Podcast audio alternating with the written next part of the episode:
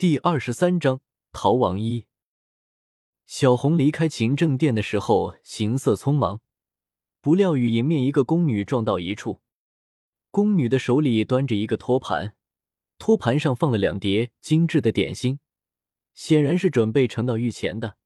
只是这一撞，托盘掉在了地上，点心散落了一地。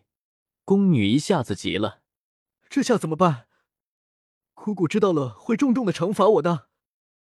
不就是几块点心吗？你们一次不会就只做这么几块吧？回去换了好的再来就是了。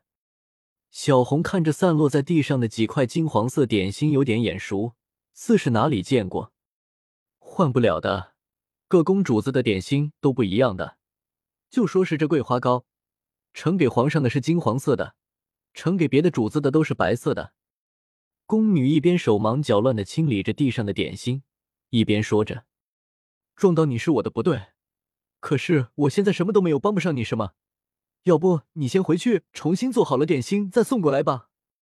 皇上这一会儿在批奏折，也没什么时间吃点心。”小红劝道：“只能这样了。”宫女样样的端着托盘退了回去。经过这个小插曲。小红只得在行止上收敛了起来，沿着来时的路，一边想着事情，一边往回走。等回到凤坤宫的时候，已经是傍晚时分了。冬季的天特别短，晚上很早的就天黑了。木儿已经收拾了一个包袱，里面装了一些衣物和金银，东西不能带的太多。这宫中的东西拿出去用的话太惹眼，只带一些最普通的够用就好。木儿解释说。还是木儿想的周到。小红再一次的在心里表扬起这个孩子，是个胆大心细的好孩子。小兰放心好了，我的本事多着呢。等逃出宫去，我赚很多很多的银子来养活你。木儿眨了眨眼睛说：“小鬼头，凭什么一天到晚的给我改名字？我叫小红，不叫小兰。还有啊，以后要叫姐姐。为什么要叫你姐姐？”你看起来也就十五六岁嘛，等过几年木儿长高了，就可以娶小兰当娘子了。胡说什么？皮痒痒了是不是？小红取其中指在木儿的脑袋上敲了一下，木儿吃痛的闪到了一边。此时凤坤宫里的宫女并不多，只有桃花和梨花两人。也许是小红还没有正式的身份，所以内务府还没有分配太监宫女过来。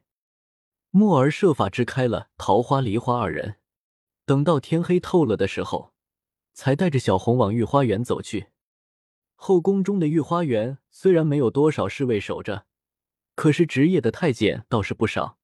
已经快一个时辰了，小红他们还是没能靠近藏有机关的那个假山。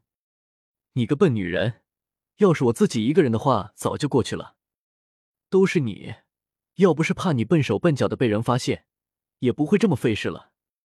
莫尔抹了一把额头上的汗，抱怨说：“刚才是谁说长大了要娶我当娘子的？这么快就不耐烦了？”